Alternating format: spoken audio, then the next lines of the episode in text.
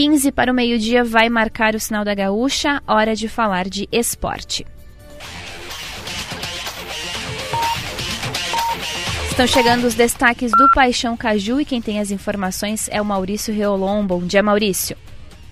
Bom dia, Juliana. Bom dia a todos os amigos da Gaúcha Serra.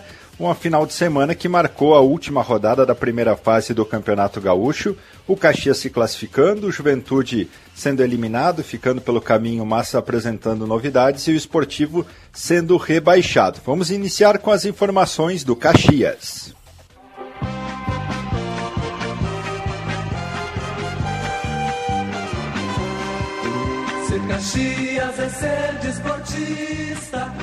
A equipe Grenac conquistou a sua primeira vitória fora de casa no estadual e uma vitória que garantiu ao Caxias a terceira colocação ao final da primeira fase. Agora vai enfrentar o Inter. Quem traz todas as informações é o Thiago Nunes. Após a classificação às semifinais do Campeonato Gaúcho, o Caxias se reapresenta na tarde desta segunda-feira no Estádio Centenário. O grupo de atletas terá a semana cheia para trabalhar até o próximo sábado, quando entrará em campo diante do Internacional na partida de ida da semifinal da competição. O jogo está marcado para as quatro e meia da tarde em Caxias do Sul. Já a partida de volta no estádio Beira Rio será realizada no domingo, dia 26 de março, às 18 horas. O Caxias avançou à próxima fase da competição depois de vencer o Avenida no sábado pelo placar de 1 a 0 com gol de Dudu Mandai. Para o próximo compromisso, o treinador Thiago Carvalho estará de volta, já que cumpriu suspensão automática pelo terceiro cartão amarelo, assim como Wesley Pomba e também Jean Dias. Os atacantes voltam a ficar à disposição. O Caxias não perdeu ninguém por terceiro cartão na última rodada. Agora, os cartões eram para a fase eliminatória do Campeonato Gaúcho. O Caxias, que também segue na disputa, além do título do Gauchão, do título do interior. Por ter avançado de fase, o clube recebeu 85 mil da federação. Se for campeão do interior, recebe mais 150 mil reais. Aí então o Thiago Nunes com as informações do time Grenado Caxias, que vai enfrentar o Inter. O Inter que conseguiu a vitória sobre o Esportivo, que causou uh, o rebaixamento da equipe de Bento Gonçalves, que subiu no ano passado para a primeira divisão, retornou à primeira divisão, mas não conseguiu fazer uma, uma boa campanha na primeira divisão do futebol gaúcho e retornará à divisão de acesso em 2024 após a goleada por 4 a 1 no Beira Rio. Agora vamos falar das novidades do Juventude.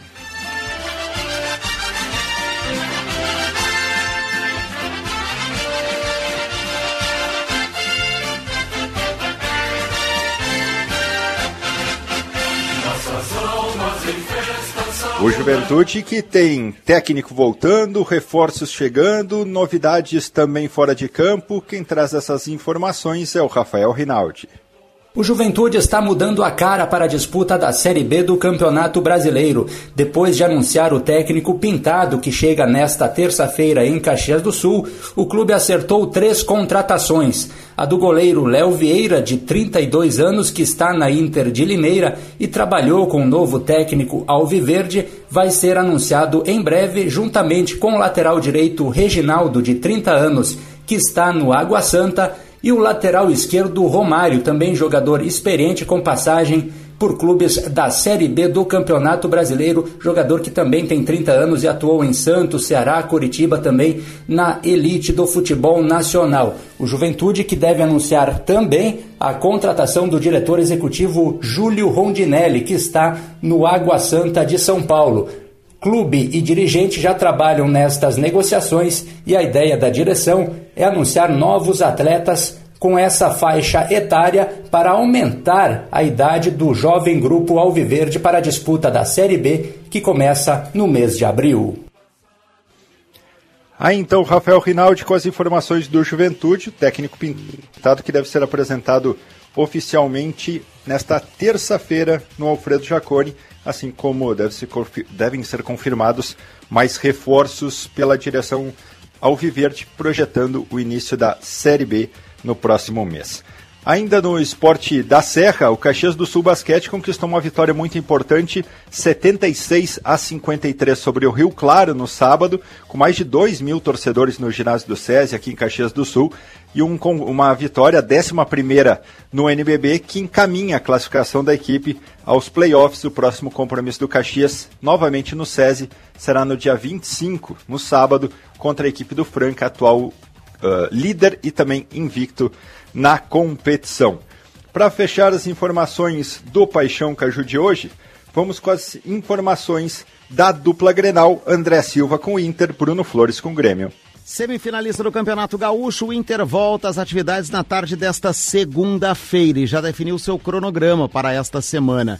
Até a sexta-feira, treinamentos no CT do Parque Gigante, viagem à tarde de sexta para Caxias do Sul. Jogo sábado à tarde no Centenário contra o Caxias, depois a partida de volta no outro domingo, seis da tarde, no estádio Beira Rio.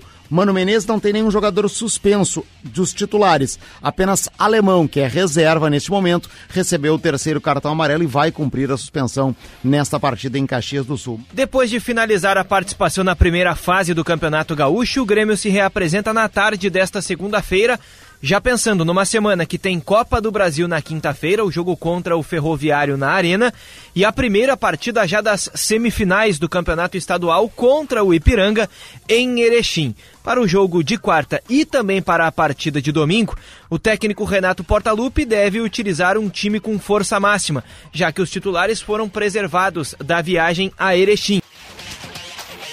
Ah, então as informações de Grêmio e Inter e assim a gente fecha o Paixão Caju de hoje. Juliana, até mais. Valeu, Maurício Reolon, com os destaques do Paixão Caju e também as notícias da dupla Grenal para Papel Brás Produtos para Embalagens.